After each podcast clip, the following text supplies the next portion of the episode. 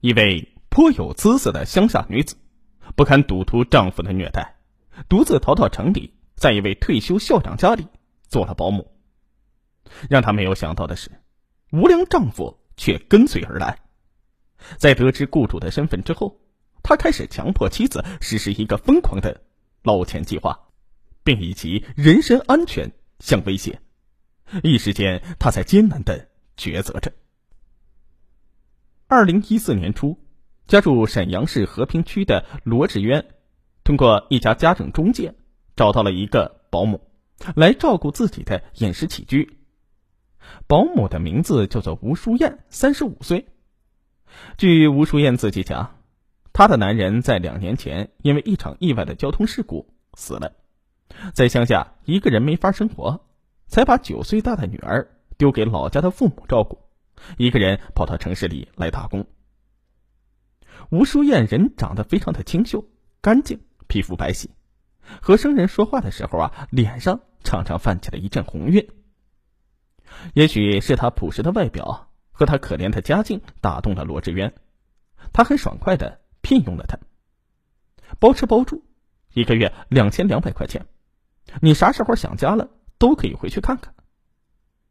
吴淑燕一个劲儿的感谢罗志渊，说这下他可把自己全家都救了，一家人老的老小的小就等着他挣钱回去呢。罗志渊退休之前是沈阳市一所省级重点中学的校长。两年前，他的夫人去世之后，家里三室一厅的房子就只有他一个人住。罗志渊的一双儿女都已经成家，儿子在国外，女儿远在深圳，平时很少回来看望老人。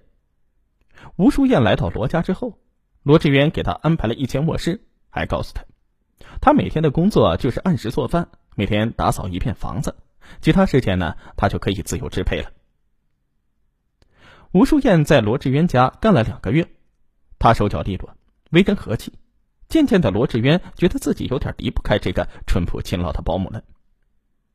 他身体不太好，以前也雇过两个保姆，但是那些保姆不是整天看电视，不好好干活，随便的把他糊弄过去，就是手脚不干净，让他家里的一些小物件莫名其妙的失踪。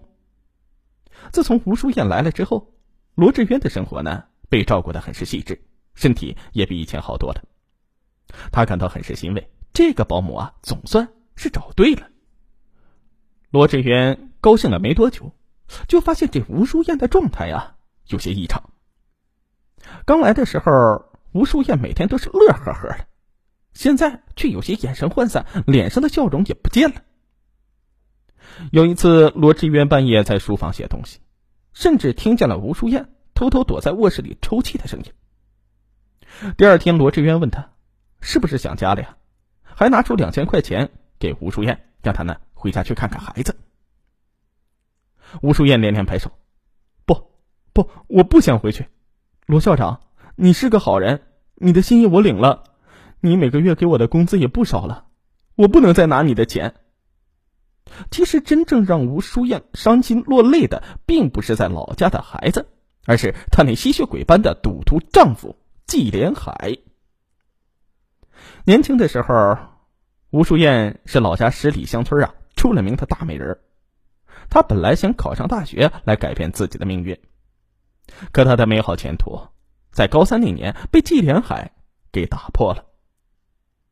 一天晚自习之后，吴淑燕回家的路上被季连海给拉进了后山的小树林在恐惧和痛苦之中被其强暴。他本想让这场噩梦尽快的过去，更不幸的是，两个月后的高考前夕，他发现自己居然怀孕了。吴淑燕的父母知道之后，怒不可遏，要告季连海。那年季连海呢，也不过二十来岁，是街上最有名的无赖。仗着他爸季富春是香水泥厂的厂长，家里有钱，早早就不上学，整天在街上闲逛，干些赌博打架。偷鸡摸狗的勾当。后来季富春带上媒人呢来吴家提亲，说孩子们谈恋爱啊啊，干点出格的事这也是在所难免的。既然事已至此，还不如啊给他们定下亲，过两年把婚事好好操办一下。吴淑燕的父母都是老实人，哎，想来想去也觉得打官司太丢人了，于是啊，应下了这门亲事。二零零五年，吴淑燕生下了女儿思思。本想着有了孩子，季连海就会好好过日子，可谁知他看了一眼刚出生的孩子，又一头扎进了赌场，十几天不回家。吴淑燕渐渐的对季连海是绝望的，心想就当家里没有这个人，自己一个人也能把孩子带大。每月的工资都赌光，季连海没了钱就找父母要，不给钱他连六十来岁的父母都打。二零一一年。因为县里整顿污染严重的小企业，季富春的水泥厂因为环保未达标而被查封，工厂倒闭了，吴淑燕和季连海全都成了下岗职工。季富春也一下子变得苍老许多，没有了经济来源，季连海就把吴淑燕的首饰偷偷拿出去卖，后来发展到把家里的家具都拉出去抵债。赌红了眼的季连海再也弄不到钱，回家就拿老婆撒气。吴淑燕的逆来顺受让季连海更加得寸进尺。一次，他把吴淑燕捆起来打，木棍都打断了两根。要不是吴淑燕死命的叫喊引来了婆婆，恐怕呀，她都会被这个赌徒给打死。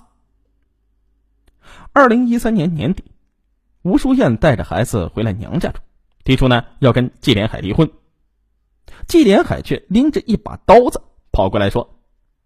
你要再敢提离婚，我就把你一家老小都给宰了。